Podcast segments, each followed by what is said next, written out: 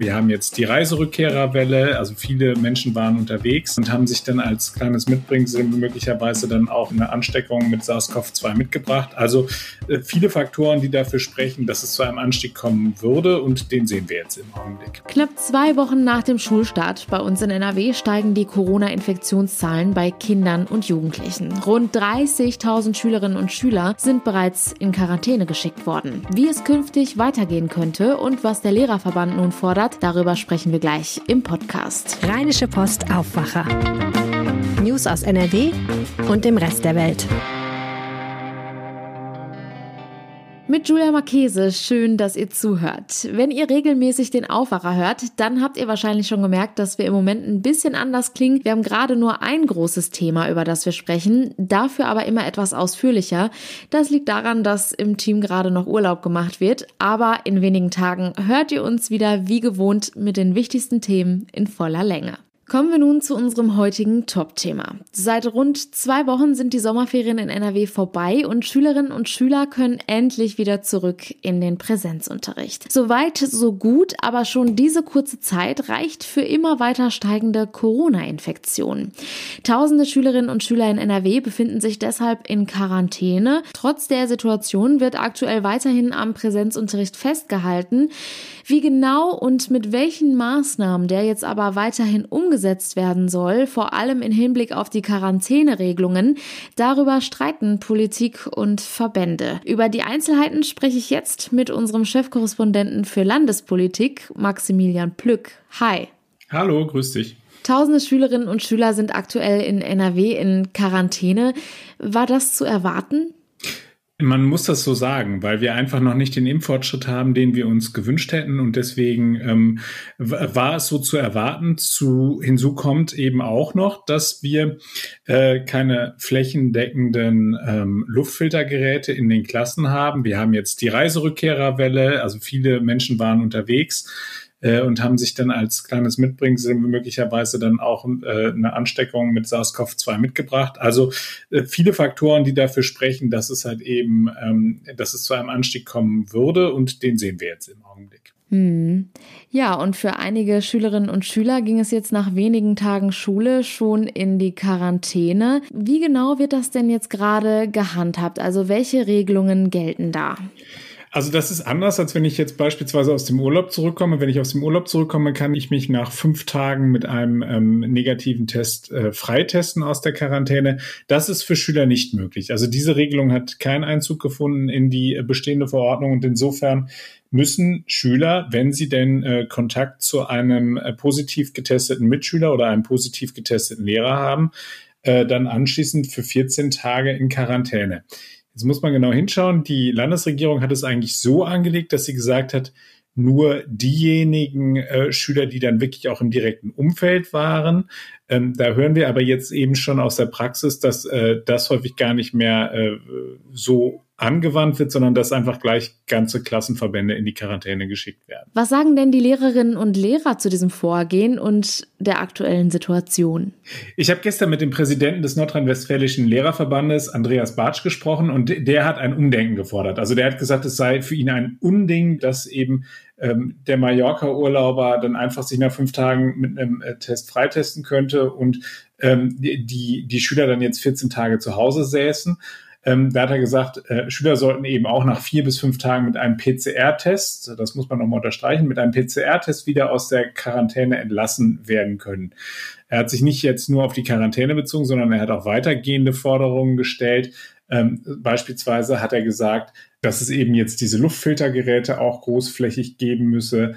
Und ähm, er hat auch gesagt, wir müssen einfach auch eben in den Schulen mehr äh, Tempo beim Impfen an den Tag legen. Und dazu hatte er einen, einen Vorschlag gemacht und hat gesagt, äh, diese mobilen Impfteams, die jetzt auch äh, auf den Weg geschickt werden, um die Schüler eben vor Ort zu impfen, die sollten länger bleiben, also auch nach Schulschluss äh, an den Schulen bleiben, damit dort eben dann auch die Eltern, ähm, wenn sie Feierabend haben, äh, hinkommen können, sich beraten lassen können und dann eben ähm, dann auch ihre jüngeren Kinder äh, impfen lassen können. Da scheint es offensichtlich immer noch große Vorbehalte zu geben. Kinder unter zwölf Jahren sind damit aber nicht gemeint, oder? Nee, da sind die Kinder äh, gemeint ab zwölf Jahren. Also das ist, äh, wir haben ja immer noch sozusagen die Empfehlung der STIKO, dass halt eben ab zwölf ähm, aufwärts geimpft äh, wird.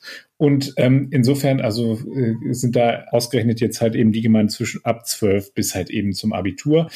Ähm, aber tatsächlich ist es halt eben so, dass wir äh, eben diese, äh, diese Ausbreitung des Virus nicht nur eben in dieser Alterskategorie sehen, sondern auch darunter. Also ich habe beispielsweise mit dem Familienministerium gesprochen und die haben mir gesagt, dass von den 670.000 Kindern, die sich in der Betreuung befinden, 226 ähm, infiziert sind mit ähm, SARS-CoV-2. Hinzu kommen dann noch 90 Beschäftigte, also Erzieherinnen und Erzieher.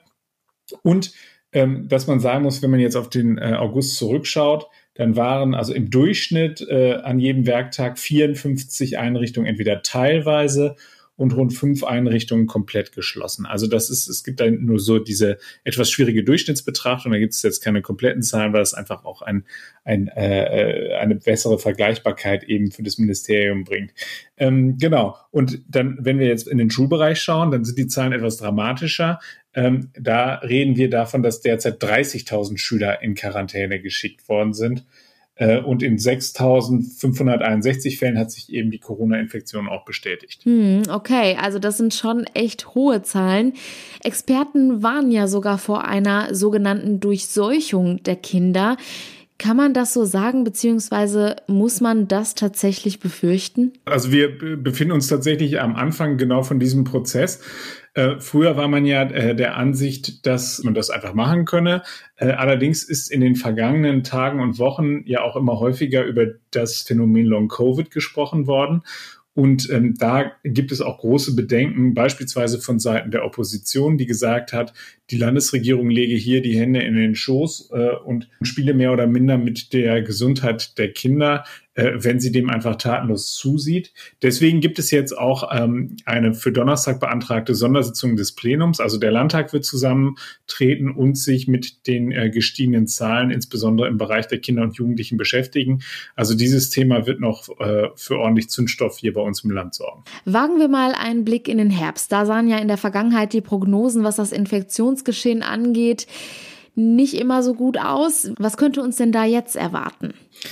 Also die Frage ist, ähm, man muss ja immer sehen, dass Schulen ja kein in sich geschlossenes System sind. Also wir, wir reden ja darüber, dass, dass Menschen ähm, rein und rausgehen und dass sie halt eben Kontakt auch noch über den Schulalltag hinaus haben. Wir haben ja schon mal Anfang der Woche darüber gesprochen, dass wir eine Diskussion bekommen werden zum Thema 2G und da bin ich ziemlich sicher, dass uns das auch ereilen wird. Also, dass, dass diese Diskussion jetzt weiter Fahrt aufnimmt und dann eben immer mit der Begründung, wir haben halt eben die Kinder unter zwölf Jahren, die wir nicht impfen lassen können. Und dann müssen halt eben alle anderen Solidarität zeigen. Das heißt also 2G jetzt nicht nur in Bezug auf die Schulen, sondern sozusagen ein Beitrag der Solidarität der Älteren, wenn sie sich halt eben in den Freizeitbereich begeben, ähm, dass sie dann eben was dafür tun, um eben die Kinder, die dann halt eben zu Hause sind und eben in die Schule gehen und dort natürlich halt eben engen Kontakt haben und sich auch nicht so einfach aus dem Weg gehen können, wie das möglicherweise die Menschen im Homeoffice tun können.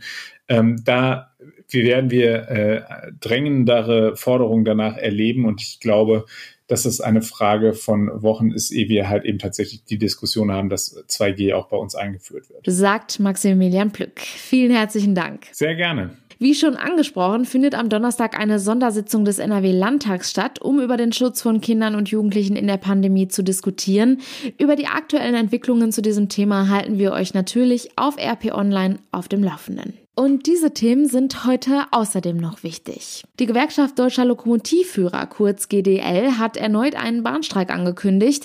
Bahnkunden müssen sich von Donnerstag an auf den bislang längsten Streik dieser Tarifrunde einstellen. Für fünf Tage, also bis zum darauffolgenden Dienstag um zwei Uhr nachts, will die Gewerkschaft den Bahnverkehr lahmlegen.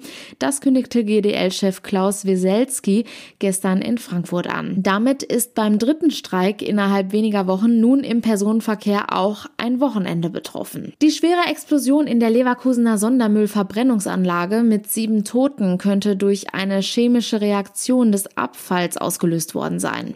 Nach Angaben der Bezirksregierung Köln geht aus einem ersten Zwischenbericht eines Sachverständigen hervor, dass vermutlich eine chemische Reaktion des Abfalls mit zunehmender Temperatur zu einem rapide ansteigenden Überdruck im Lagertank geführt habe. Dieser Überdruck habe trotz der Sicherheitssysteme des Tanks nicht mehr abgebaut werden können.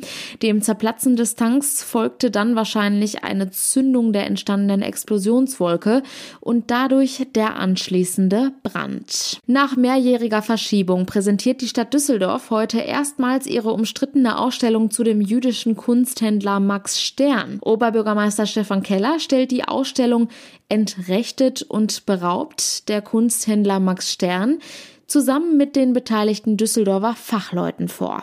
Für Besucherinnen und Besucher eröffnet die Ausstellung dann ab dem 1. September und ist bis zum 30. Januar 2022 im Stadtmuseum zu sehen. Zum Schluss noch der kurze Blick aufs Wetter. Und das sieht ein bisschen besser aus als die letzten Tage. Es bleibt zumindest schon mal überwiegend trocken. Zwischendurch kommt auch mal die Sonne durch.